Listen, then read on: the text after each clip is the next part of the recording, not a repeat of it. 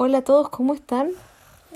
Eh, hoy estamos, estamos un poquito enfermos. ¿Quieres saludarlos? Estamos un poquito enfermos después de sacarnos las mascarillas. Ha sido un proceso medio complejo para los niños, ¿no es cierto, Leo? Cierto.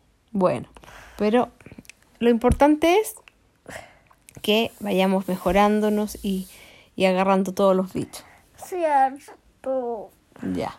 Bueno, les tenemos un libro súper entretenido hoy día, que a nosotros nos gusta mucho, Olga de Dios, ¿Y que me compró mi papá? te compró tu papá, que se llama El monstruo azul. Nosotros habíamos visto El monstruo de los colores, El monstruo rosa. El monstruo rosa, eh, Topito Terremoto, también, Sí. parece que era lo mismo, no, era- ese era de Ana Llenas. Y ahora El monstruo azul. Eh, Eh, pero hay algo igual en dos cuentos. Ya, Eh, el de los monstruos. Eh, en este salen dos cuentos. sí, po, sale en El monstruo Azul. o sea, en el monstruo rosa, y ahora les vamos a leer la historia del monstruo azul. Esperamos les guste mucho. ¿Y quién cuenta este cuento? Eh, no sé. ¿Quién es él? El monstruo rosa. Que El monstruo rosa cuenta este cuento. Y así parte. Hola, soy el monstruo rosa y les contaré esta historia. Era una vez un lugar maravilloso, donde las aves volaban y cantaban de alegría, las nubes cambiaban de color y hasta las piedras sonreían. En este lugar nacieron el monstruo azul, Bocas, monstruo naranja, Harry.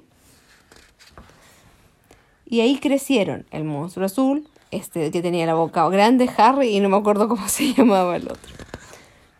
Bocas, su voz se oía durante todo el día. El monstruo naranja con sus largas piernas saltaba, saltaba hasta el cielo. Harry, con su gran fuerza, levantaba todas las piedras.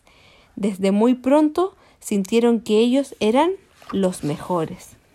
El monstruo azul, aunque tenía los brazos más largos, todavía no sabía usarlos. ¿Para, ¿Para qué? Para poder ser el mejor en algo. Al monstruo azul le gustaba subir al bosque, porque desde allí disfrutaba observando el maravilloso lugar en el que vivían. Cuando estaban juntos pasaban el tiempo, riendo, jugando y siendo los mejores. Por la mañana cantaban. Bocas lo hacía desde lo más alto. Más tarde saltaban. Monstruo naranja llegaba hasta las nubes. Y en la noche jugaban con las piedras, y ahí Harry era el que las lanzaba. Monstruo Azul seguía sin saber qué hacer con sus largos brazos para ser de los mejores. Los demás le daban ideas que a él no le gustaban. Pasaron muchos días, muchas noches. Monstruo Azul observó el lugar, que, que el lugar estaba distinto. Las nubes ya no cambiaban de color. Las aves nunca cantaban. Hasta las piedras habían dejado sonreír. Chuta, había pasado algo. Entonces, Pero no, lo, no se lo adelantes, no, se, no spoilea. es que. No, no, no, no.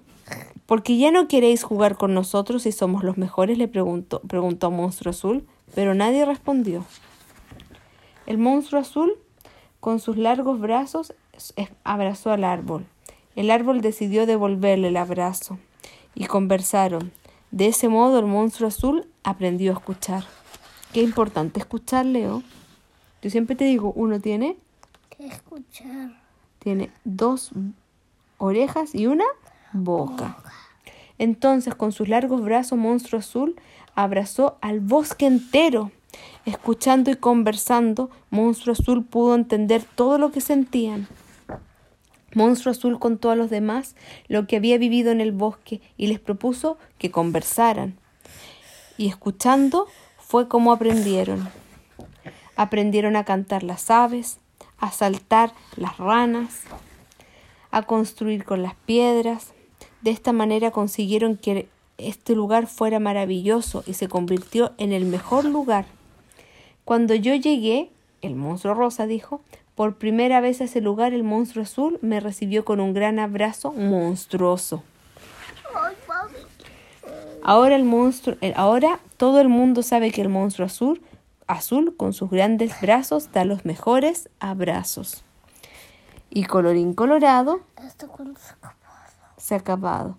Esperamos les haya gustado y, y este cuento, ¿sabes lo que nos dice? No. Que es muy importante hablar.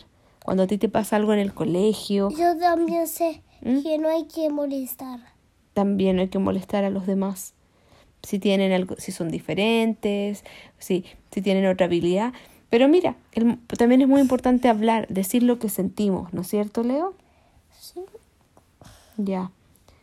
Listo, nos despedimos. Chao. Chao, chao. Un abrazo a todos y, y tenemos muchos cuentos más que tiene Leo, así que les vamos a traer muchos cuentos entretenidos. Un abrazo. Chao, chao. Chao, chao.